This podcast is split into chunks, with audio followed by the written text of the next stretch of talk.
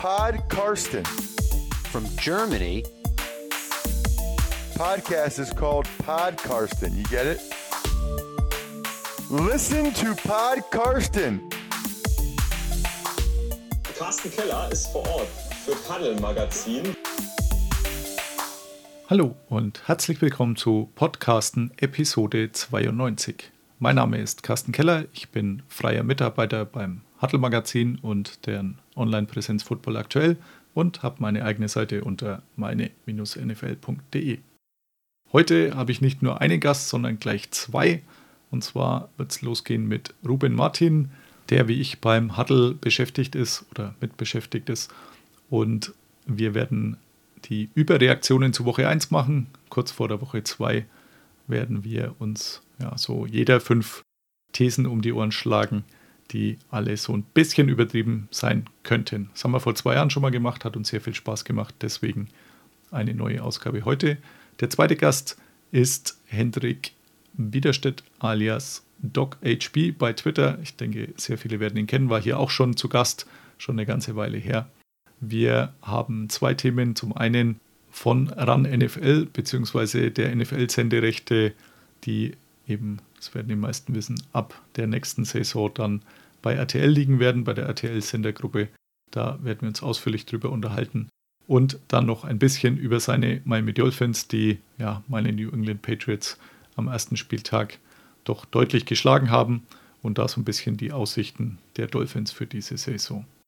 Das alles werdet ihr in der nächsten guten Stunde hören und weil das alles nicht sehr kurz ist, geht es jetzt auch sofort los mit Ruben Martin. Pod Karsten. Hallo Ruben, willkommen zurück im Theater der Überreaktion, wie ich es mal nennen würde. Hallo Carsten, ich freue mich wieder dabei zu sein. Das letzte Mal ist tatsächlich schon wieder ein Jahr her. Da hatten wir aber nicht die Überreaktionen, Overreactions, wie der Amerikaner sagt. Das äh, haben wir aber schon mal gemacht vor zwei Jahren und das hat uns tatsächlich sehr viel Spaß gemacht und deswegen haben wir gesagt, das könnten wir doch eigentlich wiederholen. Nachdem es jetzt schon wieder ein Jahr her ist, wie ist denn dein aktueller Status, was so das Studium angeht? Denn vor einem Jahr warst du zumindest noch Student. Ja, ich habe jetzt ähm, erfolgreich abgeschlossen, würde ich sagen. Und bin jetzt im, äh, habe jetzt quasi direkt weitergemacht mit einem Master. Bin da im ersten Semester und ähm, ja, schau mal, wie das, wie das so wird. Ja, sehr cool. Du bist eigentlich Vikings-Fan, aber beim Huddle für die Carolina Panthers zuständig, richtig? Das ist richtig, ja. Ist auch nicht das einfachste Team in diesem Jahr wahrscheinlich. Ja, auch schon ein äh, bisschen länger. Irgendwie frustrierend und verwirrend teilweise, finde ich. Ja, aber vielleicht ist ja dein Team jetzt auf einem ganz guten Weg. Und vielleicht kommt die jetzt auch bei unseren Überreaktionen vor, die Minnesota Vikings. Denn wir haben uns jeder fünf Stück ausgesucht, wo wir nach dem ersten Wochenende vielleicht zu optimistisch oder zu pessimistisch sind, nach den ersten Eindrücken, die wir hatten. Und ich habe die Folge von vor zwei Jahren nochmal gehört, war sehr lustig zum Teil, wenn man es dann so ein bisschen später hört. Und dann würde ich sagen, dann lass uns gleich loslegen mit deiner ersten Überreaktion vom Wochenende. Ja, es ist auch, ähm, wer, wer das vielleicht heute erst im Laufe des Tages nochmal im Real Life gesehen hat, hat auch die Broncos gerade noch ganz äh, frisch in, im Kopf quasi.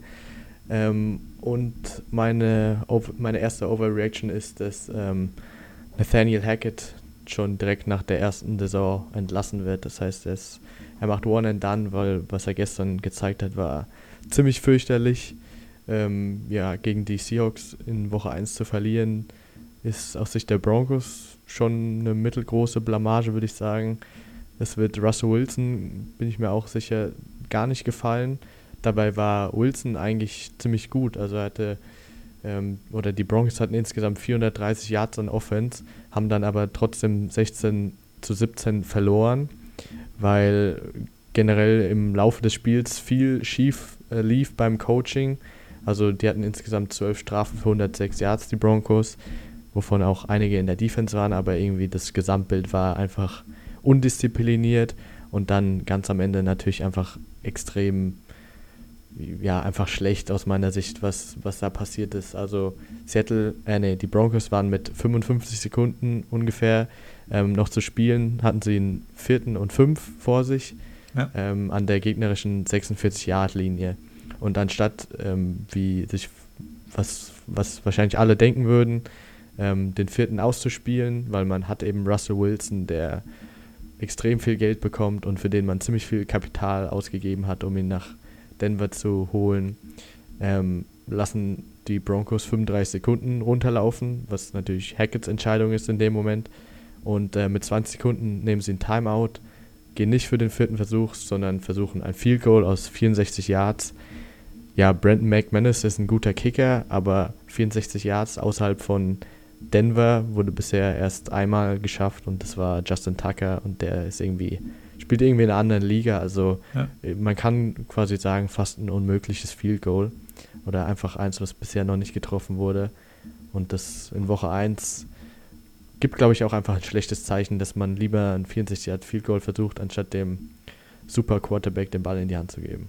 Lustigerweise, ich habe im Nachhinein gelesen, dass McManus, glaube ich, fünfmal schon versucht hat, über 60 Yards anzutreten. Getroffen hat er keinen einzigen in der NFL davon. Also die Statistik war jetzt da auch nicht auf seiner Seite. Und ich habe heute früh, also ich habe das Spiel dann so ab der Halbzeit ungefähr gesehen, denn äh, eher schlecht geschlafen, wollte es eigentlich nicht anschauen, aber wenn man schon mal wach ist, dann kann man auf Football schauen und habe dann auch ein Bild aus dem Peyton and Eli ja, Broadcast gepostet bei der Szene, die du angesprochen hast, also so ungefähr eine Minute vor Schluss ging es los, wo die sich mit ihrem Gast Shannon Sharp eigentlich ziemlich äh, einig waren, wie es weitergehen muss und zwar nicht so. Und das Bild spricht so ein bisschen Bände, denn glaube, äh, Peyton hat die, die Hände am Kopf äh, vor Verzweiflung. Shannon Sharp schaut auch etwas niedergeschlagen aus. Und äh, Eli schaut aus, wie Eli immer ausschaut, denn er hat ja nur den einen Gesichtsausdruck. Aber das war ja sehr lustig anzuschauen und ne, das Ergebnis war dann eigentlich auch so zu erwarten. Aber das bringt mich dann auch so ein bisschen gleich zu meiner ersten Überreaktion, denn ich habe mal so mit Fragezeichen versehen, hat Seattle mit Geno Smith den besseren Quarterback behalten. Denn der ist jetzt ziemlich erfahren, knapp 32, hat 23 von 28 Pässen angebracht oder Passversuchen angebracht, 195 Yards, 2 Touchdowns, keine Interception. Gut, hat 2-6 kassiert, aber mittlerweile sieht es ziemlich solide aus. Vielleicht auch, weil man jetzt lang genug Zeit hatte, sich auf den Gegner einzustellen. 46 Spiele bisher absolviert, 35 Starts davon irgendwas über 7000 Yards, 36 Touchdowns, 37 Interceptions. Also da muss er dran arbeiten, aber zumindest diesmal hat es geklappt und er ist natürlich erheblich viel billiger als das äh, Russell Wilson ist. Also vielleicht doch ein guter Move, oder? Ja, du bist schon ganz schön wild mit der ersten Overreaction, würde ich da mal sagen. Also das, da war ich, da war ich sehr vorsichtig. Aber ist natürlich eine Overreaction, ja, aber ich glaube, der Wilson, der, wie gesagt, der war ja eigentlich nicht, ähm, ja. war eigentlich ganz gut im ersten Spiel und ja, noch so ein Ding, die haben ja wirklich in, an der ersten oder an der gegnerischen Ein-Yard-Linie haben die ähm, Broncos zweimal gefummelt und die Gegner haben mhm. den Ball bekommen. Das ist zuletzt äh, 1987 passiert. Das heißt, ich glaube, ähm, ich bin mir ziemlich sicher, dass das den Broncos nicht nochmal passiert. Und ähm, ja, wie gesagt, die Yards waren da und das wird dann auch zu mehr Punkten führen. Aber ja, ich habe irgendwie auch so ein bisschen mit, mit Hackett und Wilson, der der hat jetzt irgendwie in Seattle so ein bisschen, bisschen für Drama gesorgt und ja, ich bin mal, ich bin mal gespannt, wie das, wie das abläuft. Absolut. Und ja, wirklich ernst meine ich es natürlich auch nicht. Gino war jetzt nie so mein Liebling, aber zumindest in diesem Spiel hat er ganz okay ausgeschaut. Von dem her passt es schon. Äh, 87, das hast du ja von den Eltern er erklären lassen oder den Älteren, weil ähm, da warst du, glaube ich, noch nicht auf der Welt, oder? Das, äh nee, da war ich noch nicht auf der Welt. Das ist, das ist, noch lange nicht. Gut, ich habe auch noch nicht Football geschaut, so gesehen sind wir da zumindest bei den Live-Spielen 87 auf dem gleichen Stand. Dann äh, bin ich jetzt mal gespannt, was deine zweite Überreaktion ist. Ja, ich, ich bleibe wie, leider wieder erstmal negativ bei den Coaches auch und ähm, sage jetzt einfach mal, dass Bill Belichick sich das erste Jahr so richtig verzockt hat und die Patriots auch als letzter in der AFC East abschließen werden bei, bei Belichick war es ja irgendwie auch schon so während den besten Jahren der Patriots, dass er oft Moves gemacht hat, wo die, der allgemeine Football-Zuschauer oder die Football-Zuschauerin erstmal gedacht hat, hä? Und dann war es am Ende aber doch ziemlich gut. Das war ja irgendwie oft der Fall, dann gerade mit Free Agents und so, die er gehen lassen hat. Aber ja, jetzt auch die, seit Brady weg ist, fragt man sich schon öfter mal, was die Patriots machen. Jetzt wie zum Beispiel Shaq Mason für einen Fünftrunden-Pick abzugeben, dafür dann einen neuen neuen Guard mit Cole Strange in der ersten Runde zu holen, den andere eher so in der dritten Runde erwartet haben. Und ich glaube, langsam werden die Moves einfach nicht, sind die Moves einfach nicht mehr die richtigen. Sind, ist jetzt Matt Patricia ist offiziell der Offensive Coordinator, aber so von den Außenstehenden hat scheint keiner eine Ahnung zu haben, wer da wirklich hinter der Offense steht, wer da die, die Entscheidung trifft. Und jetzt im ersten Spiel der Patriots sah es irgendwie aus, als wüssten die selber nicht so genau. Ja. Also gegen, gegen die Dolphins war das echt schlecht. Wir haben nur sieben Punkte gemacht. Und jetzt hat Mac Jones auch noch eine Rückenverletzung und muss man jetzt mal abwarten, wie es wird. Ja, das In Bill We Trust Mantra der Patriots-Fans, zu denen ich ja auch so ein bisschen gehöre, das nutzt sich tatsächlich langsam ab. Also letztes Jahr gab es schon etliche ja, Entscheidungen, die nicht nachvollziehbar sind, ist ja falsch, weil wie du sagst, äh, die gab es ja eigentlich schon immer, haben sich nur meistens dann als doch irgendwie berechtigt rausgestellt. Mittlerweile wartet man eher so drauf, dass dann diese Entscheidungen auch mal die Bestätigung im Nachhinein kommt, denn das schaut im Moment einfach nicht mehr so aus. Deswegen, ja, ich sehe da auch eher schwarz. Ob sie gleich letzter waren, ähm, da sind ja zum Glück noch die Jets in der Division. Aber Platz 3 bringt ja ähnlich viel wie der letzte, deswegen fürchte ich, dass es so ausgehen wird. Also das letzte Mal mit Nico, vorletzte äh, Episode. Also es ist so gefühlt der Zweikampf halt um Platz 2 in der AFC East, denn Bills sehen wir beide vorne und Patriots und Dolphins machen halt Platz 2 aus und ja, das war jetzt nicht nur eine Nasenlänge, wo die Dolphins besser waren, sondern war schon erheblich besser und sieht man momentan leider nicht, dass das irgendwie anders werden könnte. Okay, dann würde ich meine zweite nehmen und zwar ist es die erste in der NFC East. Ich bin ja auch der Cowboys-Korrespondent und ich glaube, das ist noch nicht mal eine Überreaktion, denn irgendwie sehen das, glaube ich, alle gleich. Ich vermute, dass die Cowboys ohne Dak Prescott chancenlos sind. Und auch wenn man jetzt heute gehört hat, dass Jerry Jones gesagt hat, ja, also er rechnet bloß so mit vier Spielen, die er vielleicht verpasst, das ist meistens eher so, dass er, zu optimistisch ist, der Owner. Und wahrscheinlich ist es eben keine Überreaktion, denn man hat es ja bei seiner letzten Verletzung, als er sich 2020 beim Spiel gegen die New York Giants verletzt hatte, am Knöchel schwer gesehen, was danach passiert ist. Also da war Andy Dalton am Start, dann ähm, Gilbert Garrett, der vorher in der ja, XFL und irgendwelchen anderen Ligen unterwegs war und ähm, die Nucci, also keiner hat wirklich überzeugen können. Damals bei der Verletzung war es so, dass man im Anschluss viermal gleich verloren hat, dann bei 2-7 stand, am Ende war es eine 6-10-Saison. Kann man nicht vorstellen, dass sehr viel besser wird, denn mit dem Ausfall von Left Tackle Smith der auch ja, angeblich zu den Playoffs wiederkommt. Das kann ich mir jetzt beim besten Willen im Moment nicht vorstellen, dass er zu den Playoffs wiederkommt, weil die ohne die Cowboys stattfinden werden.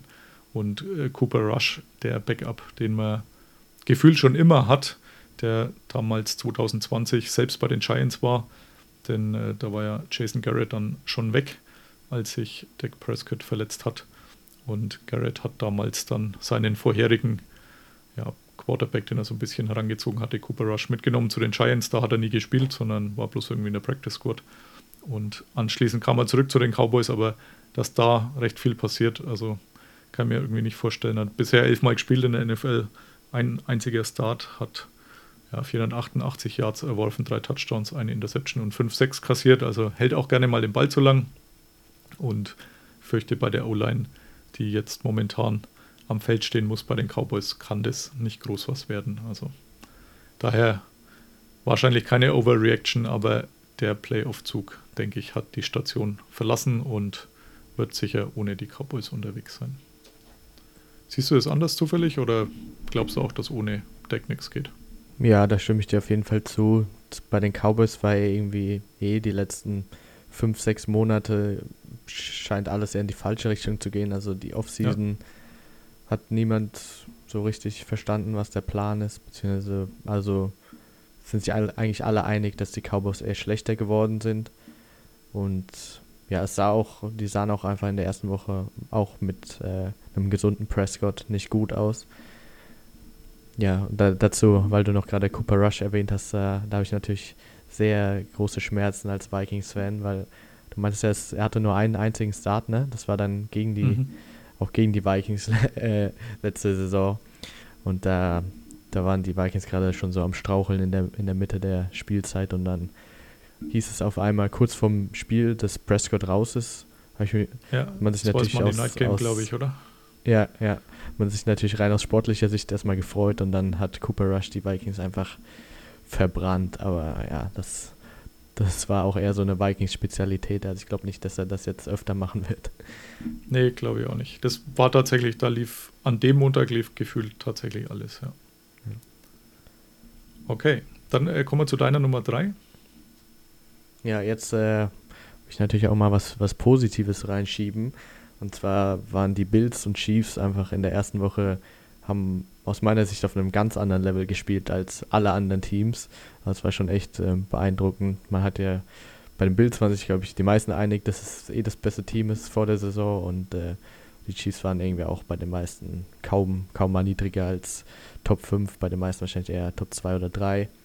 Und äh, ja, es ist schon fast ungewöhnlich, dass direkt in Woche 1 beide richtig, richtig einschlagen. Also selbst die richtig guten Teams stolpern ja manchmal so ein bisschen in die Saison rein, aber hier hat man einfach den, den Qualitätsunterschied direkt gesehen und beide Mannschaften haben ja gegen die gegen, mit den Rams und den Cardinals eigentlich auch zumindest ganz gute Gegner gehabt. Und das war trotzdem beides mal nicht, nicht knapp, schon eine Machtdemonstration. Und deswegen sage ich, dass ähm, beide Teams insgesamt nur ein Spiel verlieren werden, insgesamt in dieser Saison, weil beide können nicht undefeated gehen, denn sie spielen am 16. Oktober gegeneinander. Und das wird einfach ein überragendes Spiel, besser als letztes, letztes Mal in den Playoffs. Womöglich trifft man sich ja dann in den Playoffs eben auch nochmal deutlich gefühlt, ja, von, schon vor der Saison so ein bisschen darauf hingedeutet. Denn wenn man auch schaut, was die Buchmacher, da sind die zwei auch die absoluten Favoriten in der AFC und den Status haben es irgendwie bestätigt. Ich habe auch eine der bei mir aussortierten Thesen war auch, Bills und Chiefs sind unschlagbar, in Anführungszeichen, denn wie du ja sagst, sie müssen auch mal gegeneinander antreten, treffen sich womöglich in den Playoffs nochmal. Aber ist so ein lustiger Bogen zu, zu, von vor zwei Jahren, denn da hat man auch die Chiefs sind quasi unschlagbar und haben diesen Status ja auch jetzt ganz gut behalten, die letzten zwei Jahre, auch wenn es nicht mehr der ganz, ganz große Erfolg war, aber zumindest hat sehr gut ausgeschaut in den meisten Fällen. Ja, ich würde in der NFC East nochmal bleiben, äh, denn da spielen auch die Philadelphia Eagles, auch da bin ich ja zuständig beim Huddle und die haben ja ja, ihr Wide Receiver, ihren Wide Receiver Room komplett äh, geändert, haben AJ Brown geholt im Draft, also während des Drafts für ihn getradet, als man so demnächst dann dran gewesen wäre. Und der hat wirklich hervorragend gespielt jetzt im ersten Spiel. Jalen Rager hat man dafür verabschiedet, der im vorletzten Draft, was glaube ich in der ersten Runde geholt worden war. Also nicht äh, 2021, sondern 2020. Der hat bisher nur enttäuscht der ist jetzt dann, wenn ich es recht im Kopf habe, bei deinen Vikings, richtig? Ja.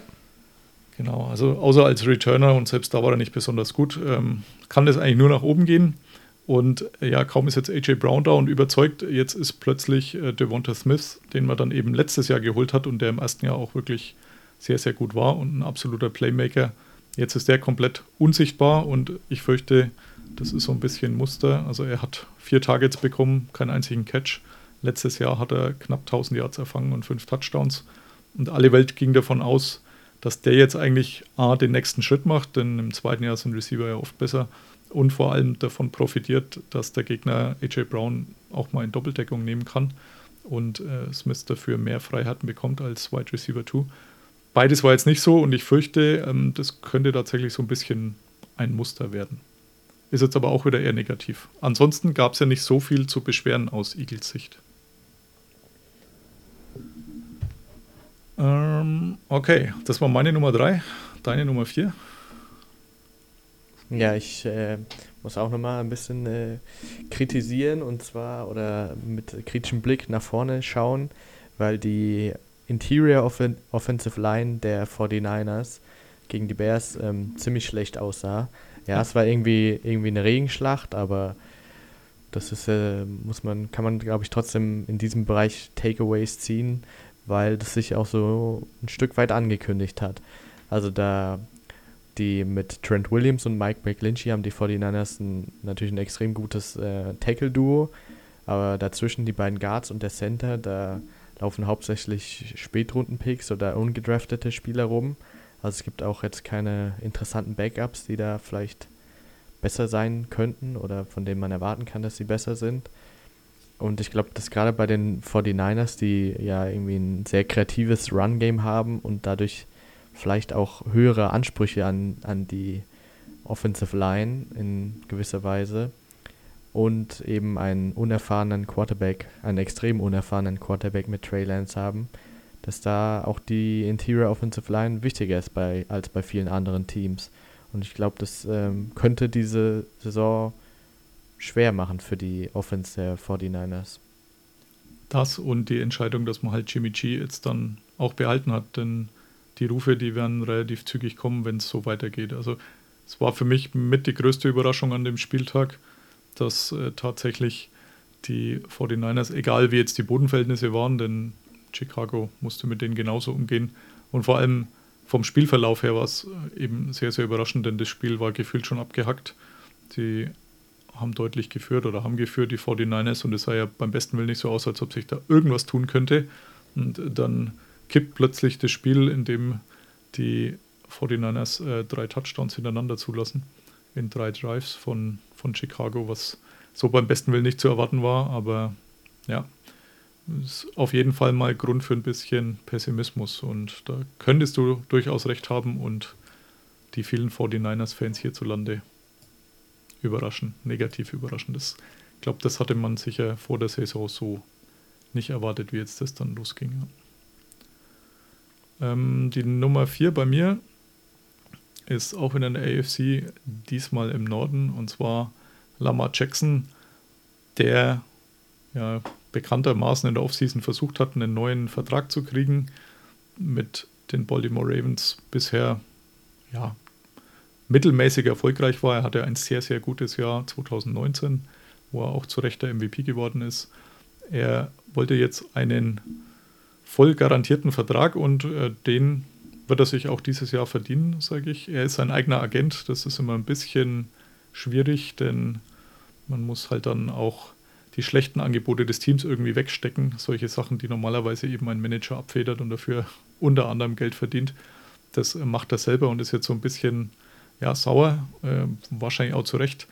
Jetzt kam dann auch noch raus, was er für ein Angebot abgelehnt hat, also angeblich fünf Jahre, 250 Millionen und 133 davon garantiert. Das ist eben das, was ihn stört. Er will einen Vertrag, wo alles garantiert ist. Deshaun Watson, wenn man anschaut, fünf Jahre, 230 Millionen, tatsächlich garantiert, plus eben die in Anführungszeichen Kleinigkeit des äh, Verfahrens, das noch über ihm hing und die Suspendierung zu dem Zeitpunkt Natürlich haben ihm die Browns nur den Vertrag gegeben, damit er überhaupt kommt, denn sonst wären die Browns nicht mal in die engere Wahl gekommen. Aber das kann Lamar Jackson rum sein, äh, wurscht sein.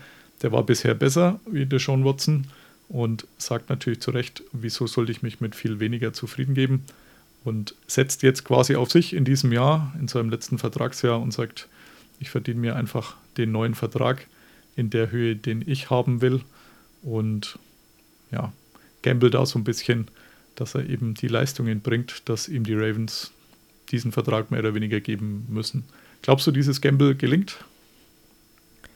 Mm, ja, ich habe bei den, bei den Ravens finde ich es irgendwie auch frustrierend. Das, es scheint wieder so, als würden sie stark auf ähm, Lamars Beine setzen. Die ne, mhm. Er ist natürlich extrem spektakulär als Läufer und war, die waren 2019 damit auch, wie, wie du gesagt hast, sehr erfolgreich. Aber ich glaube, dass es schwierig wird, das zu rekreieren, weil damals war die Offensive Line auch extrem dominant und dieses Jahr sollte sie gut sein, aber nicht so extrem gut wie damals. Und ich finde es etwas frustrierend, dass, dass die Ravens nicht einfach mal einen richtig guten äh, Arsenal an, an Passfängern, also äh, Receiver, Titans oder auch Running Backs äh, zusammenstellen, um einfach mal eine etwas klassischere ähm, Passing Offense zu spielen. Natürlich kann man Jackson als Läufer immer noch benutzen, aber ich finde, er hatte bis jetzt noch gar nicht richtig die Chance, mit, mit richtig guten Receivern ähm, in einem guten Passspiel abzuliefern. Ich, ich würde das gerne einfach mal sehen, weil ich glaube, er ist als Passer immer noch underrated und stattdessen, äh, statt sich da zu verbessern in der Offseason, hat man Marquise Brown gehen lassen. Ja. ja, der Trade an sich fand ich eigentlich gut, also sie haben einfach einen guten Wert für ihn bekommen, aber dann wurde quasi nur nachgerüstet mit Isaiah Likely, einem Viertrunden-Tight End, der jetzt auch im Camp und in der Preseason schon ziemlich gut aussah, also den bin ich eigentlich noch gespannt, was der so machen kann, aber da ich, ich würde da gerne noch den ein oder anderen äh, Top-Receiver sehen, um einfach mal Jackson diese Chance zu geben. Ja, gefühlt, also ist gerade ähm, der Abschied von Brown, mit dem Lamar Jackson ja doch durchaus Chemie hatte, das war jetzt auch nicht der Überreceiver, aber gefühlt halt das Beste, was sie hatten, zumindest auf der Receiver-Position, wenn man Tight End mal ausklammert. Und ja, es auf, objektiv nicht so richtig nachvollziehbar, was, was man sich da denkt. Also mit Ossie Newsom, dem General Manager vor ein paar Jahren, da hatte das alles immer gefühlt Hand und Fuß. Mittlerweile eher den Eindruck, dass da das in eine andere Richtung geht und nicht immer so wirklich nachvollziehbar ist, was man sich da denkt. Aber gut. Ja, dann ähm, deine Nummer 5, quasi unsere letzten beiden. Ja. Ja, zu guter Letzt kann ich mich natürlich nicht, ähm, kann ich mir es natürlich nicht nehmen lassen, ein bisschen auf Aaron Rodgers rumzuhacken, Mhm, weil das war einfach, das war einfach sehr, äh, ja, aus meiner Sicht interessant zu sehen, wie schnell er im ersten Spiel schon Frust zeigt. Also er war wirklich im ersten Viertel hat man da die Kamerashots gesehen, wie er, wie er da an der Seitenlinie fast rumschreit. Und ja, das Spiel hat natürlich auch aus Packers, für die Packers Offense denkbar schlecht äh, angefangen. Also schlechter könnte man sich eigentlich gar nicht vorstellen.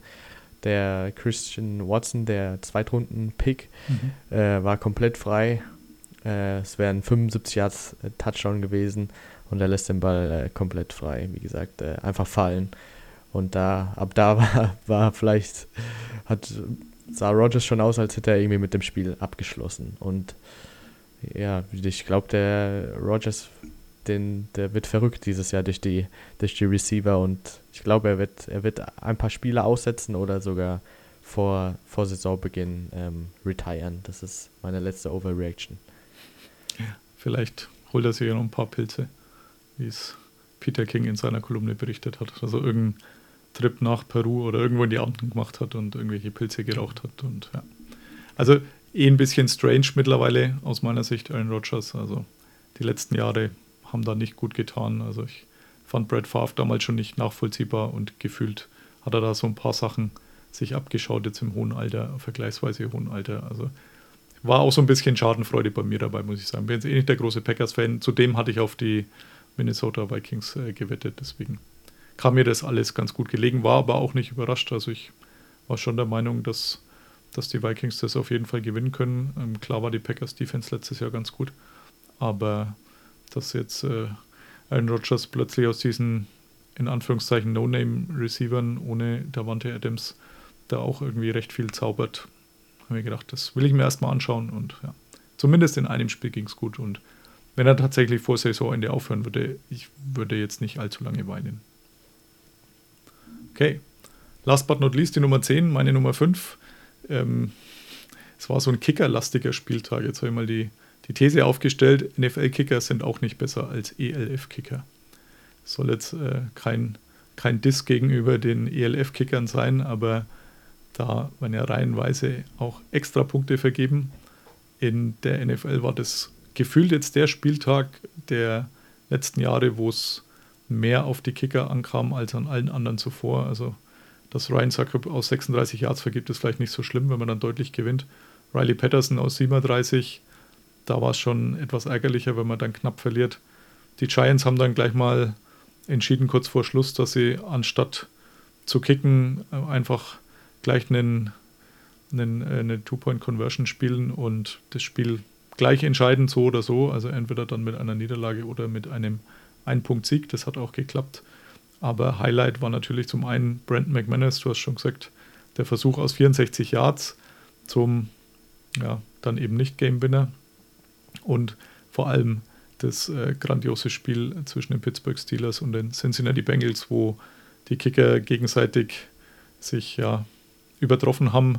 Zuerst äh, der Extrapunkt nicht geklappt hat, weil Minka Fitzpatrick ihn geblockt hat, kurz vor Schluss. Also es hätte auch irgendwie nicht gepasst, finde ich, dass die Bengals dieses Spiel gewinnen, trotz äh, fünf Turnover und die Steelers kein Turnover haben und äh, die Partie verlieren. Deswegen fand ich es ganz gut mit der Verlängerung, in der es ja dann auch äh, die Fehltritte gab, unter anderem eben McPherson mit einem neuen Longsnapper, mit dem er nicht zurechtkam aus 29 Yards. Also das macht er, glaube ich, sonst relativ blind, aber ist jetzt hat auf dem Boden der Tatsachen wieder aufgeschlagen. Aber gefühlt ähm, war es tatsächlich diesmal, ja, mich hat es an ELF oder egal GFL, also die, die Kicker nehmen sich da nicht viel in den beiden Ligen erinnert, denn da habe ich schon so viele Fehlschüsse die letzten Jahre gesehen. Da hätte diese, dieser Spieltag gut reingepasst. Oder kannst du dich schon mal an einen Spieltag erinnern, wo Kicker ähnlich viel ja, Entscheidungen auf dem Fuß hatten und es dann nicht geklappt hat? Hm, nee, das war schon echt ähm, viel diese Woche, aber ich hab's, ich muss sagen, ich hab's genossen. Es wird ja irgendwie oft gesagt, dass die, die Kicker, dass das irgendwie nicht so ein richtiger Football-Play ist, dass er jetzt auf einmal kickt, nachdem sich die ganze Zeit äh, getackelt wird.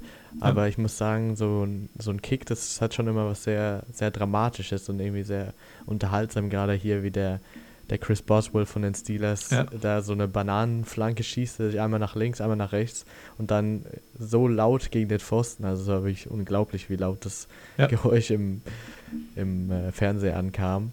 Das ist schon, äh, finde ich schon gut. Also Kicker sollten auf keinen Fall abge abgeschafft werden, meiner Meinung nach. Nee, es ist tatsächlich, glaube ich, bei denen einfach mehr eine mentale Geschichte. Also bei vielen vielleicht, oder bei vielen Kicks, jetzt äh, sicher nicht dann beim 64-Yard-Kick. Da kommt es wahrscheinlich nicht mehr so ganz nur auf äh, die Psyche an, sondern hat schon auch mit den Elementen und allem zu tun. Bei äh, Boswell, das ging mir ähnlich und wahrscheinlich allen. Ich habe heute auch in einem Podcast gehört, der wahrscheinlich lauteste Doink, den man jemals gehört hat.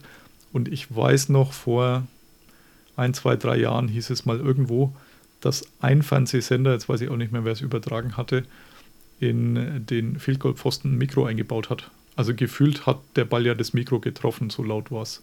Deswegen vermute ich einfach mal, dass es auch dieser Sender war, der die Mikros in den Field Goal Pfosten hat, denn sonst es war so übernatürlich laut, das war unglaublich. Und ähnlich übernatürlich laut war dann auch mein Schrei danach.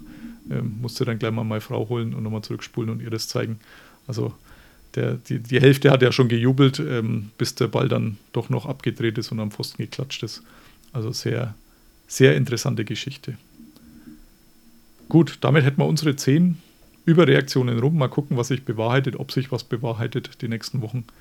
Das alles nicht überbewerten. Vielleicht auch gerade die, die wie ich im Sportwettenbereich unterwegs sind. Äh, Gibt es irgendwo den Spruch, kein Team ist so schlecht, wie es in einer Woche ausschaut und aber auch nicht so gut, wie es vielleicht in einer Woche ausschaut. Also die NFL ist da einfach sehr ausgeglichen und dann verliert vielleicht auch mal ein Team in Woche 2, das in Woche 1 überragend ausgesehen hat. Was ich aber noch auf meinem Zettel habe, sind, beziehungsweise ist der Namenssponsor der heutigen Folge. Wir sind schon bei Nummer 92 angelangt, also die letzten, die Top 10 mittlerweile. Und äh, du hast gesagt, du guckst auch mal, ob du einen findest und ich bin sehr gespannt, wen du gefunden hast. Ja, jetzt in den, in den 90ern äh, hat man natürlich wieder gute Auswahl. Ich kann mich erinnern, das erste Mal, glaube ich, als ich bei dir zu Gast war, waren wir irgendwie in den, in den 40ern, 40ern oder so. Ja. Und dann ja. äh, muss man schon irgendeinen, irgendeinen teilweise fast unbekannten Linebacker oder so nehmen, ja. teilweise. Aber jetzt in den 90ern ist natürlich wieder best besetzt, hauptsächlich mit ähm, Defensive Linemen. Mhm. Ähm, also hier hätte man allein zur Auswahl gehabt Michael Strahan, James Harrison und Richard Seymour, die es jetzt alle nicht geworden sind. Und selbst ja. die wären natürlich alle würdig gewesen. Aber ich habe mich für ähm, Reggie White äh, entschieden, ja. der nicht nur mit dem Spitznamen Minister of Defense einen der besten Spitznamen unter den Footballern hat, sondern auch einfach einer der besten Verteidiger aller Zeiten war. Ähm, bei den Eagles und bei den Packers hauptsächlich und dann am Ende nochmal für einen Abschieds, eine Abschiedssaison quasi bei den Panthers, nachdem er schon in Rente war. Und ähm, bei Reggie White ist natürlich auch immer interessant, dass er ausschlaggebend dafür war, dass es in den äh, frühen 90ern irgendwann zur, zur Free Agency kam. Ja. Also das ist ja da erst entstanden, unter anderem, weil er da auch ähm, rechtlich vorgegangen ist quasi. Genau, also einer der tatsächlich Hauptfaktoren, der diese Free Agency dann ermöglicht hat. Also er eben gesagt hat, so kann es ja nicht weitergehen und auch vollkommen zu Recht. Ist leider sehr, sehr früh verstorben. Ich glaube mit 43, wenn ich jetzt recht, ich habe es vorhin auch nachgeschaut. Also nicht, nicht alt geworden, bloß ich glaube vier oder fünf Jahre, irgendwas sowas, sechs Jahre nach Karriereende. Also viel zu früh auf jeden Fall. Die anderen sind ja alles Hall of Famer auch. Also James Harrison glaube ich noch nicht, aber Seymour ist Hall of Fame. Äh, Michael Strahan ist super Spieler gewesen. Also von dem her wirklich sehr, sehr viel Konkurrenz, aber ja, sehe ich absolut genauso. Wäre auch meine Wahl gewesen, sind wir uns einig mit Reggie White, dass der da ein absolut würdiger Namenssponsor ist. Ja, super. Damit hätten wir es für heute. Herzlichen Dank an dich, Ruben. Äh, Twitter habe ich rausgesucht, ähm, nachdem du bei mir natürlich in der, in der Liste drin stehst, aber für alle anderen Ad untenstrich Ruben Ma, ein, ein Wort, also Ruben Martin, Ruben Ma. Und ansonsten herzlichen Dank wieder. Ja, auch äh, an dich äh, vielen Dank, dass ich dabei sein durfte. Hat mir wieder viel Spaß gemacht und dann äh, bis zum nächsten Mal. Immer wieder gern. Dankeschön. Bye, bye. Listen to Pod Karsten. Danke auch nochmal von dieser Stelle an Ruben für seine Überreaktion nach Woche 1. Und wir machen nahtlos weiter mit meinem zweiten Gast, Hendrik alias Doc-HB. Pod Karsten. Ich habe jetzt, wie versprochen, Hendrik Widerstedt alias Doc-HB alias Enjoy Football zu Besuch. Hallo Hendrik. Ja, moin Carsten, vielen Dank für die Einladung. Und äh, ja. viele Namen, die ich habe. Aber ja, nenn mich so, wie du möchtest, Hendrik oder auch Doc. Ja, äh, Doc HB ist für mich der geläufigste tatsächlich. Zum einen, weil ich äh, dich da zuerst wahrgenommen habe bei Twitter eben mit diesem Twitter-Alias und nach und nach dann auch die anderen Namen mitgekriegt habe. Deswegen ja, Doc HB ist für mich, bist äh, immer du. Deswegen, das hat sich durchgesetzt bei mir zumindest. Sehr gut. nee. Ja, wir kennen uns äh, außer von Twitter, sage ich mal, dann vor allem von den RAN NFL Community Events, Veranstaltungen sind die Sachen, wo wir uns persönlich getroffen haben. Da waren wir gefühlt bei fast jeder. Ich weiß nicht, warst du bei der allerersten in Köln schon? Äh, bei der allerersten in Köln war ich nicht dabei. Äh, ich habe das auch gar nicht mitbekommen, dass da was mhm. ist. Ich habe es erst hinterher mal äh, erfahren von einigen Leuten, die dabei waren. Und äh, nee, mein, mein erstes Event war dann tatsächlich ähm, 2016 in Hamburg. Ja, da war ich dann auch das erste Mal und nachdem es das Jahr drauf passenderweise auch wieder in Hamburg war, waren wir da auch beide in Berlin, weiß ich, warst du auch. Und München wahrscheinlich beim Randgrillen, glaube ich auch. Genau, München, München sogar auch äh, zweimal, wenn ich mich nicht ja. täusche. Ja, äh, immer im Januar war das. Ne? Ich glaube, mhm. das war immer so äh, Anfang Januar, äh, bevor die Playoffs äh, gestartet sind. Genau, das war nochmal das Einstimmungsevent dann wieder auf die Playoffs. Immer veranstaltet das Ganze von der RAN-Redaktion beziehungsweise Pro7 Max Pro7 der Sendergruppe. Und da fühlen wir uns eigentlich ganz gut aufgehoben, oder? Ja, auf jeden Fall. Ne? Also ähm, ich denke mal so, dass das Spiel in Deutschland, was wir jetzt äh, dieses Jahr haben, in München, äh, das kommt ja nicht von ganz ungefähr. Ne? Und äh, da, da hat natürlich RAN schon einen riesen Anteil dran, denn äh, ja, die hatten halt damals den Mut, äh, Football äh, auf die Fernsehbühne zu holen. Ne? Also nicht nur den Super Bowl, der lief ja schon ein paar Jahre früher im deutschen Fernsehen. Und äh, dann haben sich halt äh, dazu entschlossen, auch wirklich jeden Spieltag live, also zumindest dann zwei Spiele am Sonntag, ähm, im, Fernsehen zu zeigen. Ne? Und äh, ja, also das ist von Jahr zu Jahr gewachsen. Also auch natürlich von den Zuschauerzuspruch. Und äh, ja, ich denke mal jetzt, das Spiel in Deutschland ist äh, auf jeden Fall ein Ergebnis daraus. Absolut. Also ich nehme auch an, ich habe auch mit einem Kollegen letztens diskutiert, also so 90, 95 Prozent mit Sicherheit auch Verdienst äh, der Redaktion beziehungsweise den Verantwortlichen dort, dass es das jetzt endlich gibt nach vielen Jahren, wo das schon immer gewünscht wurde. Es war ja auch gefühlt bei jedem dieser Events eine Frage, wann denn wohl ein Spiel in Deutschland stattfindet. Hat trotzdem noch ein bisschen länger gedauert, wie ich mir das gedacht habe, aber jetzt ist es letztendlich soweit. Jetzt habe ich vorhin schon gesagt, wir fühlten uns dort auch immer gut aufgehoben bei diesen Events, äh, denn diese Community ist doch zumindest immer mehr geworden. In den letzten Jahren vielleicht nicht mehr ganz so. Und jetzt kam ja vor mittlerweile gut eineinhalb Wochen die Nachricht, dass die Übertragungsrechte nächstes Jahr ab der Saison 2023 dann bei RTL liegen oder der RTL-Sendergruppe, nicht mehr bei der Pro7 bzw. Sat1 Media Group. Das war für mich ja vielleicht ein bisschen absehbar. Ähm, trotzdem irgendwie so ein kleiner Schock, muss ich sagen. Wie ging es dir denn, als du das mitgekriegt hast? Ja, genauso. Zuerst natürlich war es ein kleiner Schock, ne? aber dann, ja, es ist halt bei vielen Sachen so, die sich äh, so entwickeln. Ne? Das beste Beispiel sind ja, äh, ja, ist vielleicht jetzt ein blöder Vergleich, aber sagen wir mal Fußballspieler. Ne? Äh, die Ja. die äh, tauchen dann eines Tages auf, spielen ihre ersten Spiele, äh, werden von Jahr zu Jahr besser und dann wirklich, wenn sie äh, in, im, Blickfeld äh, von vielen Leuten sind, dann sind sie eigentlich schon wieder so, dass sie dann auch wieder weg sind, ne? weil sie dann woanders sind. Und äh, Run Football oder, oder Football allgemein ist ja wirklich ein sehr erfolgreiches Sportprodukt mittlerweile in Deutschland. Also ich glaube, ähm, es ist mittlerweile schon äh, Sportart Nummer zwei hinter Fußball. Also wenn man jetzt mal so sieht, äh, Einschaltquoten im Fernsehen und äh, alles andere, was da noch zu beigehört. Ne? Also da ist Football wirklich schon an zweiter Stelle. Und ja, also wen wundert es, dass da dann vielleicht RTL äh, sagt, oh, Football, sehr erfolgreich, damit, äh, damit erreichen wir genau unsere Zielgruppe, also die, weiß nicht, 14 bis 49-Jährigen, glaube ich. Ja, Und ich fall äh, raus, ja.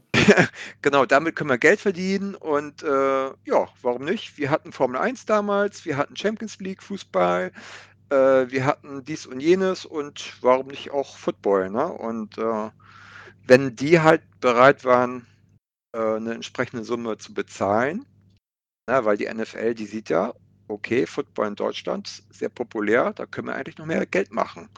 Ne? Und wenn jetzt so das, was vielleicht Radden bereit war zu bieten, ja, eventuell nicht so den Vorstellungen entsprach, was die NFL vielleicht sich erhofft hat, ja, hat halt dann RTL den zu, äh, Zuschlag bekommen, ne?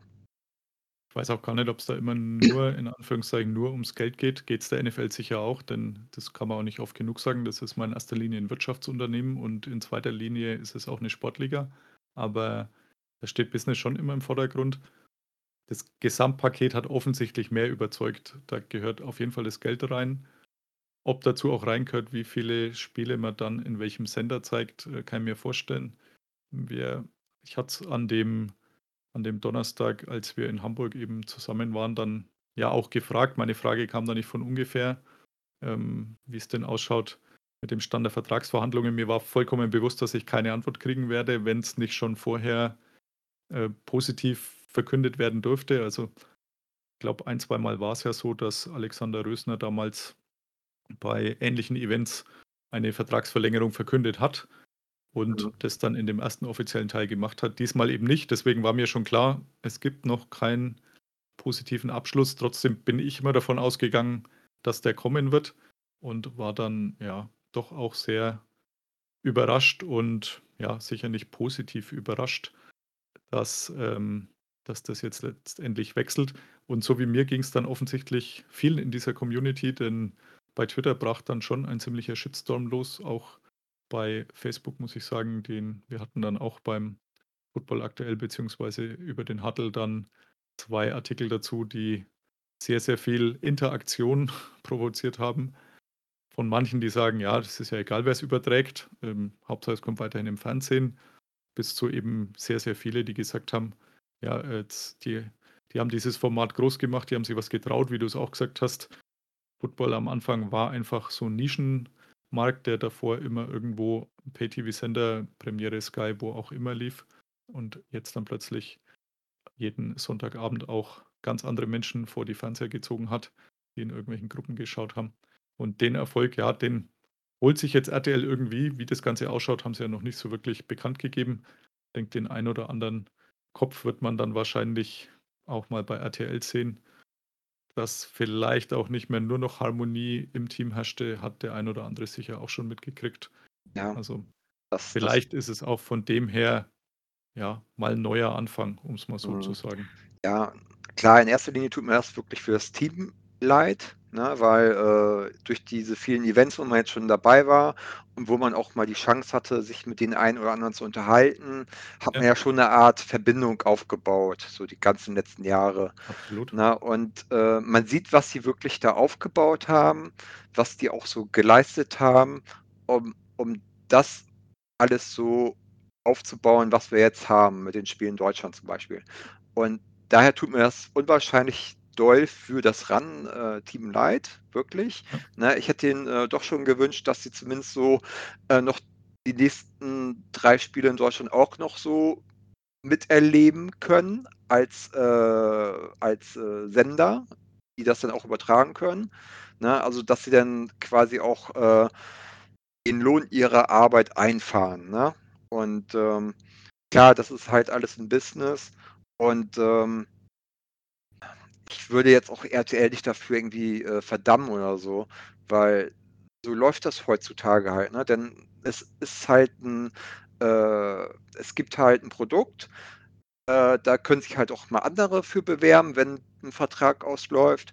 Und wer denn da irgendwie ein Konzept vorliegt, was die NFL toll findet und wer noch das entsprechende Kleingeld hat, ja, der, der ist am Ende der, ähm, der es dann auch äh, weiter äh, betreiben darf. Ne? Und ähm, wir wissen ja alle noch nicht so richtig, was RTL vorhat. Also die wollen ja auf jeden Fall, ähm, ich glaube, 30 Prozent mehr Spiele übertragen. Davon aber auch dann viele, viele bei RTL Nitro. Äh, da läuft ja heute schon irgendwie Fußball, ich weiß nicht, Europa League oder so, keine Ahnung. Mhm. Und äh, die wollen dann ja auch noch auf ähm, Super RTL, glaube ich, was machen für Kinder. Ja, da bin ich natürlich drauf gespannt. Ich bin zwar kein Kind, habe auch keine Kinder, aber ähm, klar, ne, die, das sind halt die jungen Zuschauer, die die Fans dann auch von morgen sind. Ne? Und äh, ja, die hatten dann vielleicht da so ein, so ein umfangreiches Konzept vorgelegt. Gerade jetzt die letzte Geschichte mit den Kindern gibt es ja drüben jetzt auch seit zwei Jahren, glaube ich, auf Nickelodeon was. Genau, ich. mit SpongeBob. Genau, diese einzelnen Spiele. Da kann ich mir tatsächlich vorstellen, dass man das halt, diese Spiele dann auch bei uns irgendwie zeigt. Also wenn es um 19 Uhr ist, geht es vielleicht noch mit Kindern. Also ich bin mir nicht ganz sicher, ob meine Kinder dann sich da auch davor setzen würden. Das wollen wir dann vielleicht mal ausprobieren, mal gucken. Mm, Also ich Aber- tippe da mehr so dann auf die Spiele, äh, die dann nachmittags stattfinden, zum Ja, Beispiel in London. London äh, oder halt dann auch in Deutschland. Ja, gut, auch absolut gut möglich. Und Mhm. was für mich so ein bisschen die Unbekannte ist, ist RTL Plus, denn es stand ja auch drin, dass die bei RTL Plus übertragen werden. RTL Plus ist für mich jetzt noch so ein Buch mit sieben Siegeln. Meine nur, dass man das ja jetzt mal nicht immer im Anführungszeichen Free TV hat. Also vielleicht ist das dann auch sowas wie der Run-Stream bisher. Das wird sich dann irgendwann mal rausstellen müssen. Aber ja, man soll es nicht von vornherein verteufeln, das Ganze, aber mir geht es da schon wie dir dass man sagt, für das Team tut es einem tatsächlich leid, für die Redaktion, die da wirklich nicht nur Geld und Mühen, sondern sehr, sehr viel Herzblut reingesteckt hat. Und ob das natürlich, wenn man das vielleicht jetzt auch nur versucht zu kopieren, dann funktioniert, muss die Zeit zeigen. Und du hast gesagt, das mit den Verträgen, die NFL schließt auch deswegen halt keine 10-Jahres-Verträge, ja, sondern die wollen letztendlich auch eine Konkurrenzsituation, wenn diese Verträge auslaufen. Und für die war das jetzt sicher nicht schlecht. In Amerika läuft es ja schon immer so oder zumindest viele, viele Jahre. Also da gibt es auch ein Wettbieten und deswegen kommen da halt milliardenweise Fernsehgelder jedes Jahr rein an die NFL, weil halt dieser Wettkampf da schon groß ist und das ist halt auch zumindest in den USA bei uns noch nicht, aber das Premium-Produkt schlechthin. Also wenn man anschaut, die meistgesehenen Sendungen des letzten Jahres in den USA, wenn man die Top 100 nimmt, dann sind da halt irgendwie 60 Footballspiele drauf, wenn es reicht. Ja. Und das lassen sie sich halt tatsächlich bezahlen und letztendlich ist es auch das Fenster halt für ihren Game Pass, das muss man ja auch sehen. Also das wurde auch schon mal gefragt, was glaubt ihr, wieso die NFL hier immer dieselben Teams angeboten hat, ja, wieso immer Patriots Seahawks kamen? Natürlich auch, weil die sehr beliebt sind, aber weil sie halt wissen, dass wenn Fans anderer Teams hier zum Football kommen und dann sich in Anführungszeichen ein anderes Team verlieben, jetzt wie meinetwegen die Miami Dolphins bei dir, dann leisten die sich früher oder später vielleicht den Game Pass, weil sie sagen, ich will halt mein Team auch spielen sehen. Und es geht halt dann immer nur, wenn ich mir diesen Game Pass zulege. Und da kommen sicher auch sehr, sehr viele, ja, Millionen auf jeden Fall rein, um es mal vorsichtig auszudrücken. Ja, und ähm, also wir haben hier trotzdem noch in Deutschland wirklich einen riesen äh, Luxus, dass wir so viele Ja. Spiele überhaupt sehen können. Ne? Ähm, so in den Staaten zum Beispiel, da, da bist du ja schon allein im Monat bei 70, 80 Dollar, damit du überhaupt irgendwie mal zwei, drei Spiele gucken kannst am Wochenende. Na, es gibt ja immer auf dem, äh, auf dem äh, regionalen Fernsehmarkt wird ein Spiel angeboten. Ja. Na? Und äh, dann hast du vielleicht nochmal ein zweites Spiel. Also da ist es halt nicht so selbstverständlich wie hier, auch nicht mit dem Game Pass. Der ist der, der äh, heißt ja dort auch anders, der heißt da jetzt ja NFL Plus. Und ähm, ich glaube, da hast du noch nicht mal die Red Zone mit drin, die musst du nochmal extra abonnieren. Nee, das, ja, also das ist tatsächlich dieser Oder ist da jetzt mit drin in, in diesem neuen NFL Plus? Ich weiß es nicht, Nee. vorher war es so, da war es halt nicht mit drin.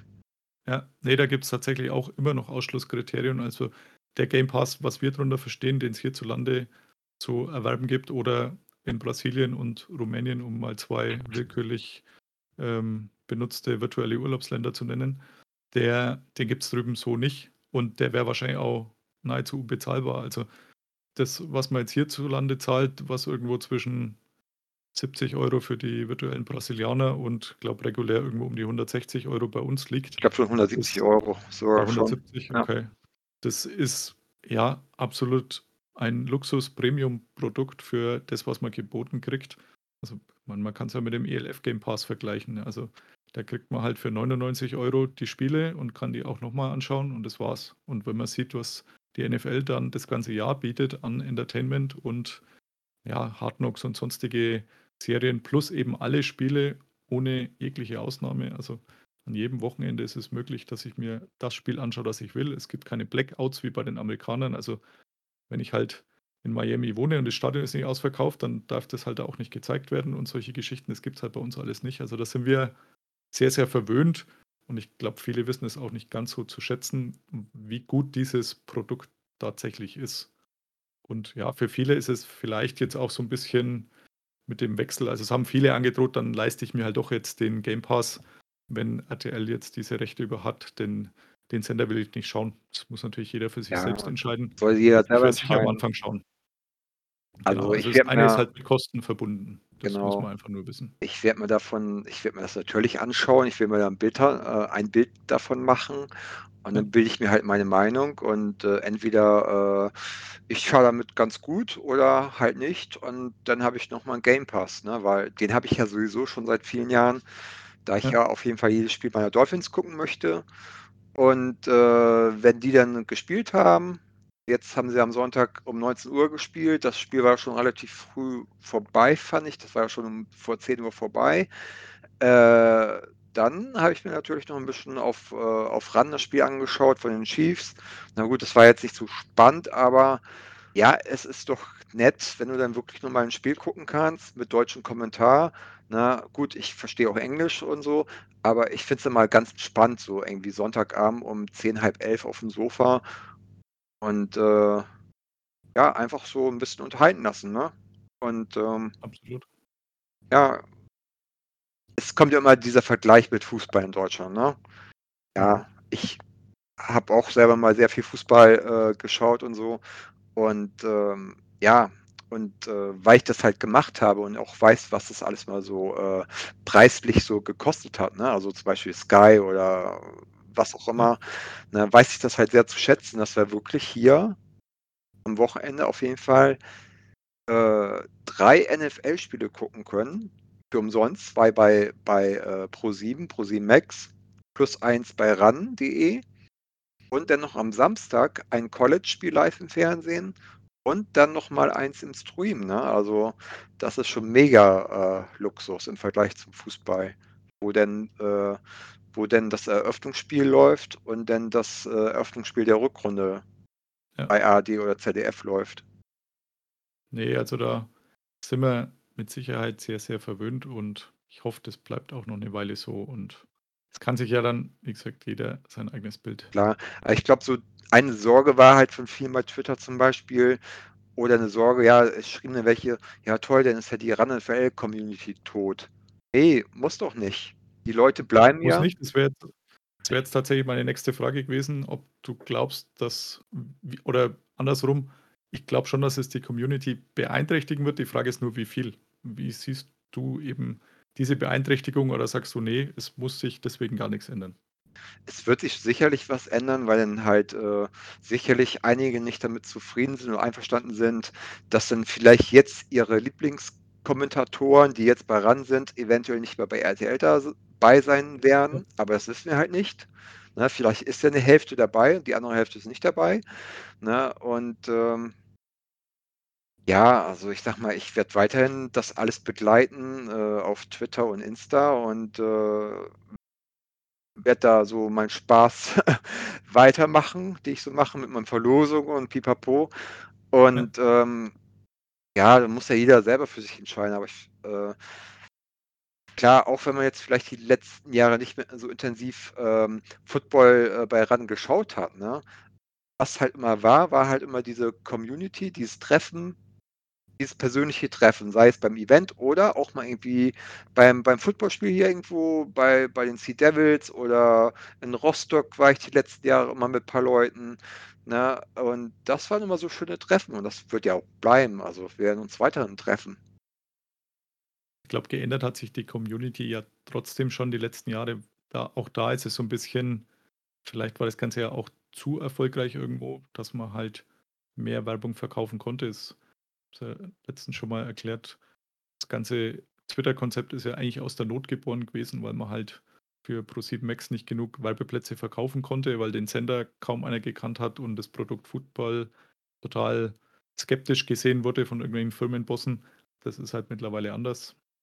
Und wenn in Amerika Werbung ist, dann muss man jetzt nicht mehr zwangsweise irgendwelche Tweets einbauen, sondern kann auch selbst Werbung anzeigen lassen und die bringt natürlich Geld. Deswegen hat sich das, glaube ich, sowohl in der Sendung oder in der Übertragung schon geändert und man hat dann auch gemerkt, dass in der Community weniger gewonnen ist. Also ich habe äh, bei TweetDeck immer so eine, so eine Säule mit dem Hashtag RANNFL, wo halt nur diese Nachrichten angezeigt werden. Früher ist die durchgescrollt während der Übertragung. Also es war nicht so, dass man da jeden einzelnen Tweet lesen konnte, sondern das äh, ging sehr, sehr schnell. Irgendwelche Bilder, sonstiges ist da durchgewischt. Mittlerweile ist der Traffic doch sehr, sehr viel weniger. Was jetzt aber nicht unbedingt schlimm ist. Und diese Events, die Gruppen, die sich gebildet haben, das hat man jetzt, glaube ich, auch in Hamburg wieder gesehen, die treffen sich ja weiterhin. Und das ist halt für mich ist es immer wie ein großes Klassentreffen. Also Ja, genau. Also Das das, sagen wir halt auch immer. Das ist halt wie ein Klassentreffen. Ne? Sind dann meistens so, ja, weiß nicht, 60, 70 Prozent der Leute, die da sind, die sind immer da. Ne? Es kommen dann immer ein paar neue Leute dazu, was ja auch gut ist. Ne? Aber so, der Kern ist immer so derselbe. Ne? Und äh, wir waren jetzt ja zum Beispiel, äh, als das Event am 1.9. war, äh, waren wir halt hinterher noch mit ein paar Leuten in der Thai-Oase. Ne? Also das Mhm. ist hier auf der Reeperbahn in Hamburg, so eine Karaoke-Bar. Und äh, da kam dann sogar noch mal später der Roman und der Carsten, also der Speckelmann und Motzkus. Ja. Und äh, vorher waren auch noch ein paar andere da. Da war noch der Max äh, Zielke war wohl da, der Jan Stecker. Ne? Und äh, ja, das war halt ein tolles Event. Ne? Und äh, so war es ja, Ja. die, so war es ja die letzten Male auch immer. Und ja, das wird, das wird dann nicht mehr so sein. Aber es wird dann sicherlich mal was Neues entstehen, ne? weil äh, Veränderung heißt ja nicht, dass, äh, dass alles Alte sofort irgendwie über den Haufen geschmissen wird.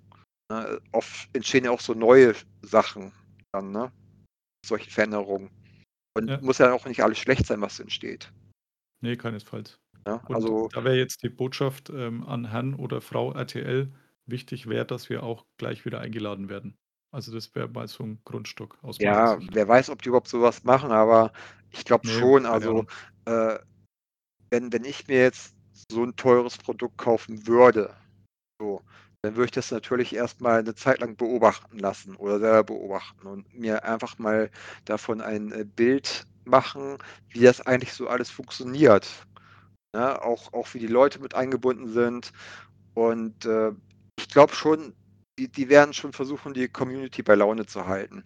Also, ne, die, die wird zwar nicht so eins zu eins übernommen und so, die werden auch die Sachen vielleicht ein bisschen anders machen. Vielleicht werden sie da auch niemanden haben, der irgendwie äh, Tweets vorliest oder so in der Sendung. Aber die wissen halt auch, dass ohne diese Community Football nicht da wäre, wo er jetzt steht. Ja. Dein oder unser Wort in Gottes Ohr. Mal gucken, wie das weitergeht. Ja, also zur Not, Okay. zur Not gehe ich selber mal zu RTL, denn ähm, hier RTL Nord, äh, die sitzen hier bei mir in der Nähe, also Mhm. keine 10 Minuten Fußweg. Ja, dann gehe ich da mal hin und äh, klopfe da mal an die Tür. Ja, dann sage ich, ich hätte mal ein paar Vorschläge. Genau. Das machen wir. Guter Plan. Gut, jetzt hast du vorhin schon gesagt, ähm, du hast deine Dolphins gesehen. Das Spiel war relativ schnell rum. Ich gefühlt war es ja schon zur Halbzeitpause beendet, denn das 20 zu 7 war ja fast nicht so knapp, wie es das Ergebnis aussagt. Äh, Defense sehr stark. Wie war denn dein Eindruck von den Dolphins und hat dieses erste Spiel so ein bisschen deine Saisonhoffnungen erfüllen können? Ähm, ja, ich sage mal, ich war schon vorher relativ entspannt vom Spiel. Mhm. Das kommt auch nicht so oft vor, aber ich habe mir so gedacht, ja, die letzten drei Spiele konnte man auch die Patriots äh, besiegen. Und äh, es ist ja noch ein Heimspiel. Ne? Und äh, ich war positiv gestimmt. Ne? Und ähm, gut, das Spiel, das war jetzt nicht so. Es war halt äh, kein, kein, äh, keine Glanzleistung. Ne? Ähm, klar, erstes Spiel, da läuft noch nicht alles rund, aber es war halt solide. Ne? Es war alles solide. Die Defense war, die war sofort wieder da, die war sofort wieder on point. Ne? Die Defense hat ja auch äh, schon im letzten Jahr so die Dolphins gerettet, würde ich mal so sagen. Da war ja die O-Line oder generell die Offense, die war ja relativ schlecht in den letzten Jahren. Ja. Und ähm, letztes Jahr haben sie schon so einige Spiele durch die Defense gewonnen. Und ich fand, ja, diesmal war die Defense auch wieder super. Ne? Äh, halt einmal diese Interception von Jones, die dann ja auch gleich zum ähm, Touchdowns, äh, zum Touchdown geführt hatte. Und äh, die haben ja auch sonst nichts anbrennen lassen. Und äh, jetzt in der Offense, ähm, da sieht man jetzt natürlich, dass so ein Tyreek Hill ne, ähm, schon eine neue Qualität äh, ins Spiel bringt. Ne? Also der hat ja auch gleich irgendwie ähm, ähm, 94 Yards gefangen. Und ähm, ja, der hat ja auch ein gewisses äh, Tempo, ne? ein gewisses Speed. Und ähm, da ist auf jeden Fall jetzt die, äh, die Offensive der Dolphins noch mal ein bisschen variabler geworden. Ne? Dann haben sie halt noch den äh, äh, Riddle, ne? der war ja letztes Jahr mit 1000 Yards sehr erfolgreich in seiner ersten Saison. Ja. Und ähm, ja, also Tour hat auf jeden Fall jetzt so ein paar Receiver an der Hand. Dann haben sie ja noch äh, zwei neue Running Backs geholt. Und ähm, wenn sich das jetzt noch alles ein bisschen so findet, dann bin ich äh, guter Hoffnung für eine, für eine gute Saison auf jeden Fall. Das ist so ein bisschen die, sagt man zumindest, Make-or-Break-Saison für Tour. Auf jeden Fall. Also er Wenn muss. es heuer nicht klappt, dann, dann wird es wahrscheinlich schwierig. Wie, was denkst du, wie, wie, wo ist er in drei Jahren, sage ich jetzt mal? Äh, ich hoffe noch in Miami und ich hoffe auch erfolgreich. Äh, Mhm. ja, der hat jetzt alles, was er braucht. Ne? Gut, die O-Line, die ist vielleicht immer noch so eher durchschnittlich so im Vergleich zu anderen, aber sie haben nachgebessert. Ne? Sie haben den ähm, Armstead geholt von den Saints, dann haben sie den Center von den Cowboys geholt und ähm, da sind sie auf jeden Fall jetzt schon besser aufgestellt und ähm, äh, jetzt auch mit den, mit den Receivern und mit den Running Backs, da muss was passieren. Ne? Also auf jeden Fall wieder ein positiver äh, Racket am Ende des Jahres. Und äh, wenn möglich, würde ich auch sagen, irgendwie so Richtung Playoffs. Ne? Wird zwar sehr, sehr schwer, ne? weil die AFC ist wirklich gut besetzt. Und äh, ja, aber diese Saison muss, muss er wirklich überzeugen und äh, alle Zweifler auch irgendwie verstummen lassen. Wir hatten, also nicht wir beide, sondern Nico und ich hatten letztens Podcast aufgenommen. Da waren wir uns ein bisschen einig, dass ja, Platz zwei oder drei wohl realistisch zwischen den Dolphins und den Patriots entschieden wird. Also Buffalo Bills dürften zu stark sein.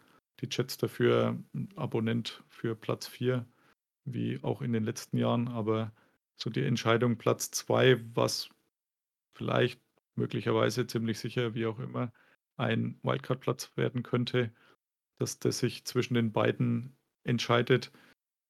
Das war schon deutlicher Fingerzeig jetzt, oder? Wenn wenn man das direkte Duell mit den Patriots doch so überzeugend gewinnen kann. Ja, auf jeden Fall. Und ich sehe die Dolphins eigentlich auch vor den äh, Patriots, weil bei den Patriots, da fehlt mir irgendwie so der Spieler für gewisse Situationen, der, der irgendwie nochmal so äh, nochmal die, die, das Team wachrüttelt auf dem Spielfeld und irgendwie nochmal so äh, was entscheiden kann. Ne? Die hatten halt früher so ihre Spieler mit Kronk oder natürlich einen Tom Brady oder ähm, ähm, Edelman. Na, das waren da irgendwie so Ja. besondere Spieler, ne? Und so jemand fehlt mir von dieser Ausstrahlung. Ne? Ich wüsste jetzt nicht, Ja. wer das, wer diese Rolle übernehmen kann bei den Patriots. Ne? Und gut, die Patriots war ja bisher immer so, da war, da war ja eigentlich mal egal, wie der Spieler heißt. Da, da gab es ja ein System, was äh, jahrzehntelang funktioniert hat. Ne? Und ähm, äh, da, da konnte eigentlich jeder Spieler eingesetzt werden. Ne? So in, in dieses System von Belichick. So, und aber ich weiß nicht, mir fehlt da jemand. Also ich, ich wusste jetzt auch am Sonntag nicht, was ich mit dem Patriots so anfangen soll. Da war zwar dann Ja. ein, äh, wie heißt er, heißt er ja Kobe Myers, schau, Kobe Myers, Mhm. der Receiver. Ja. Ja. gut, der war ganz gut. Oder der Harris, der äh, Running Back. Gut, Jones ist auch nicht schlecht, ne? Ähm, ist auch ein guter auf jeden Fall. Äh, aber mir fehlt da irgendwie noch so Der Unterschiedsspieler. der Unterschiedsspieler. Und das könnte bei den Dolphins zum Beispiel jetzt ein Hill sein. Mhm. Ja, oder halt dann auch ähm, äh, vielleicht dann auch mal ähm, Weddle oder ja, also da, da sind so Spieler, ne, die Spiele entscheiden könnten. Ja, absolut. Und Nee, ähm, ich glaube auch. Also das, es hat eigentlich eher so den, das Spiel den Eindruck der Offseason bestätigt. Also Patriots hat man leider nicht so das Gefühl, dass da viel Schritte nach vorne erfolgt sind. Eher im Gegenteil. Und äh, bei den Dolphins schaut es so aus, wie, ja, wie man es eigentlich vermuten konnte. Also besser zumindest als in letzter Saison, die jetzt auch noch nicht ganz schlecht war, das kommt ja erschwerend hinzu. ja, wobei jetzt stehen halt drei wirklich äh, richtungsweisende äh, Spiele an. Ne? Jetzt am Sonntag spielen sie bei den Ravens, dann haben Mhm. sie gleich zu Hause die Bills und dann äh, kommen im Thursday Night Spiel die Bengals. Äh, nee, Ja. oder? Spielen sie? Da spielen sie, glaube ich, bei den Bengals, genau. Also das sind wirklich jetzt drei so äh, schon, schon sehr äh, entscheidende Spiele, wie ich finde. Absolut. Also wenn man natürlich dann nach dem Auftaktsieg womöglich danach dann, ja, genau, bei den Bengals hast du recht. Also jetzt in, in Baltimore, dann gegen die Bills zu Hause und dann in Cincinnati und dann kommt äh, das Freilos, sorry Lippo, in Woche 5, nämlich bei den New York Jets. Ja, bei denen, Also ja, die, die das stehen. sollte mal Minimum 2-2 stehen zu dem Zeitpunkt, eher vielleicht 3-1, wenn das irgendwie möglich ist. Und das wird tatsächlich, ja, sicherlich schwer jetzt mit den nächsten drei Gegnern. Ja. Ja, aber das gehört dazu und das ist ja auch das Tolle äh, in der NFL, dass wirklich jedes Spiel eine hohe Bedeutung hat. Ne? Also man kann sich Ja. nicht ausruhen, man muss sofort da sein, auch gleich im ersten Spiel. Ne? Man kann nicht sagen, ach ja, wir warten mal die ersten drei Spiele ab und dann sehen wir ja, wo die Reise hinführt. Dann kann es unter Umständen schon zu spät sein. Ne? Genau, aus dem Loch kommt man dann meistens nicht mehr raus. Ja. Genau. Ja, ja, ansonsten ja, also ich freue mich auf die Saison, auch weil ich dann ja im Oktober ähm, selber drüben bin in den Staaten Ja. und äh, dann auch gleich zwei Heimspiele hintereinander habe. Ähm, zuerst die Vikings und dann die Steelers. ja, auch sehr attraktive Spiele. Auf, jeden Fall. Genau. Und ähm, ja, ich bin, sage ich mal, sehr positiv gestimmt. Ja, vollkommen zu Recht wäre ich an deiner Stelle, glaube ich, auch. Und mit der Aussicht auf einen USA-Trip, wenn es bei uns Wetter nicht mehr ganz so schön ist, dann äh, drüben Spiele anschauen und ja, mit der guten Möglichkeit, dass es dann gar nicht so schlecht ums Team steht, glaube ich. Ja, Da Also könnten die Aussichten deutlich schlechter sein. Ja, und die Stimmung ist ja wirklich sehr positiv ums Team, ne? Denn ähm, die Dolphins haben ja zum ersten Mal in ihrer äh, Geschichte äh, haben sie alle Season-Tickets verkauft. Ja. Ne, das war ja auch noch nie. Ne? Und das wirklich auch alles äh, den Hype um einen Hill zum Beispiel geschuldet. Ne? Ja. Ja. Nee, ich bin sehr gespannt, wie auch das bei den Dolphins weitergeht, aber wie du bin ich da ziemlich zuversichtlich, in welche Richtung das gehen ja, kann, wird, wie auch immer. Es ist, man muss auch sagen, nach den Spielen, die du siehst, ist dann auch so ein Block, der vermutlich relativ einfach ist. Also in. Detroit, in Chicago, zu Hause gegen Cleveland, zu Hause gegen Houston. Also da sind jetzt vier Siege noch nicht mal ganz ausgeschlossen, um es vorsichtig zu formulieren. Das war ja genau im letzten Jahr genauso. Also im, ähm, da sind sie ja auch sehr schlecht gestartet in die Saison. Ich glaube sogar mit 1 zu 7, wenn ich mich täusche. Und dann kam der November, dann kamen die Texans, die haben sie äh, besiegt. Dann kam im äh, Thursday Night Spiel die Ravens, die haben sie auch besiegt. Und dann hatten sie einen Lauf. Ne? Und dann äh, Ja. hatten sie, weiß ich nicht, äh, acht, sieben Siege in Folge oder sowas. Ne? Und äh, Sieben, ja. genau. Sieben in Folge und dann nochmal zwei Niederlagen und drei Siege zum Ausklang. Genau. Also, Und daher, wenn ich das jetzt so sehe, äh, was so dann Ende Oktober, Anfang November ansteht, äh, könnte es auch wieder ein sehr erfolgreicher November werden. Aber mal abwarten, ne? Also, ähm, was so denn bei den anderen Teams so passiert oder passiert ist. Ja, die Texans konnten ja immerhin jetzt ein äh, Unentschieden holen gegen die Colts in Overtime. die Und Colts, die jedes Jahr am Anfang versagen, hat man so den Eindruck. Also komisch. vor zwei Jahren war es auch die Mannschaft, die hochfavorisiert in Jacksonville angetreten ist. Jacksonville sensationell das Spiel gewinnt und das auch der einzige Sieg in der ganzen Saison bleibt für Jacksonville. Aber ja, ist deswegen nicht, vielleicht auch nicht ganz so überraschend gewesen, dieses Unentschieden diesmal. Ähm, Die Colts sind für sowas anscheinend immer gut. Ja, dann äh, werden wir das gemeinsam und auch nicht gemeinsam weiterverfolgen, wo der Weg der Dolphins hingeht. Du äh, darfst jetzt gern nochmal deine Seite äh, promoten, wenn du möchtest, oder deine Kanäle. Oha. Äh, ja, Twitter hast du schon erwähnt, äh, doc-hb. Ähm, ja, sonst bei Insta gerne unter Enjoy Football. Äh, wieso da nicht DocHB? Äh, kann ich beantworten. Und zwar ähm, habe ich eine Internetseite, die nennt sich enjoyfootball.de und äh, dafür war dann auch dieser Insta-Kanal. Ja, weil ich habe gedacht, das hört sich vielleicht mal ein bisschen besser an. Ja. So, äh, ja, da mache ich auch äh, schöne Verlosungen und ähm, bin ich auch sehr aktiv. Und äh, ansonsten jetzt ganz neu seit letztem Wochenende auch bei Twitch. Mhm. Und zwar ähm, nennt sich das Doc Janotta TV. Ähm, da unterhalte ich mich jetzt jeden Sonntag mit meinen Kollegen, den Herrn Janotta, ähm, so etwa so ab 17 Uhr über den Spieltag. Ne? Wir, wir plaudern ein bisschen, was wir so von dem Spieltag erwarten, ne? insbesondere auch von den Dolphins, äh, wie wir den Abend auch so verbringen werden, was wir so äh, vorhaben, so essensmäßig, immer sehr wichtig, äh, ob wir mit Freunden gucken oder ob wir, ob wir vielleicht auch äh, auswärts gucken. Ne, alles ein bisschen so drumrum. Ne? Also wir gehen jetzt nicht so ins Detail, äh, also nicht so in die Analysen, sondern äh, unterhalten uns mehr so drumrum.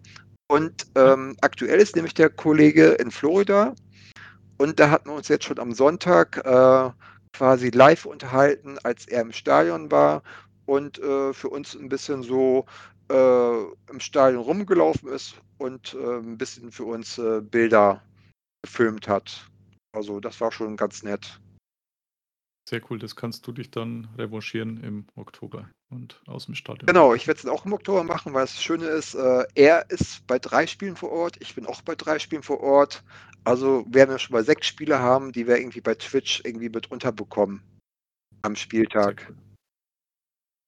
Einmal frei. Dann, ja, empfehle ich auch Twitch natürlich weiter und ja, hört gern mal rein. Und ja, dir wieder herzlichen Dank, Hendrik. Ja, vielen Dank nochmal für die Einladung und ähm, ja, ich sage mal, ich würde ihn auch gerne mal einladen, äh, aber das machen wir dann mal ein anderes Mal dann aus. Ne? Und äh, ja, auf jeden Fall einen schönen zweiten Spieltag für dich und für deine Patriots und bis bald mal wieder. Bis demnächst. Bye bye. Bye bye. Pod Karsten. Auch noch herzlichen Dank jetzt an dieser Stelle an Hendrik für den Besuch, dass er wieder mal zu Gast war. Die nächste Episode wird es wahrscheinlich relativ zeitnah geben, denn ich bin nächste Woche beim ELF-Finale in Klagenfurt, werde da am Samstag und Sonntag vor Ort sein und bin sehr gespannt, ob Klagenfurt die hohe Messlatte, die letztes Jahr Düsseldorf mit dem ELF-Endspiel gelegt hat, ob die die auch so nehmen können und diese hohen Erwartungen erfüllen können. Da werde ich auf jeden Fall versuchen, ein paar Tonschnipsel mitzubringen und die euch dann auch relativ zeitnah näher bringen. Ihr werdet sicher auch das ein oder andere davon dann womöglich im Handel lesen können. Momentan sind noch die beiden Vorschauhefte auf die NFL im Handel erhältlich. Ich bin ja vor allem bei der NFC stark vertreten. Da glaube ich mit mehreren Teams, also fünf oder sechs waren es letztendlich. Dann könnt ihr gleich mal vergleichen, ob jetzt zu Saisonbeginn diese Prognosen soweit auch alle eintreffen oder eben nicht. Zumindest bei den äh, Cowboys war ich durchaus skeptisch und Erfolgschancen sind sicher nicht gestiegen jetzt durch die Verletzung von Dak Prescott. Alles weitere gerne demnächst. Danke fürs Zuhören, fürs Dabeibleiben bis jetzt und bis zum nächsten Mal. Bye bye. Listen to Pod Karsten. Pod Karsten. Thank you, So I'm gonna go with. Carsten Keller ist vor Ort für Paddel Magazin. Karsten, you're a great dude. Danke und alles gut.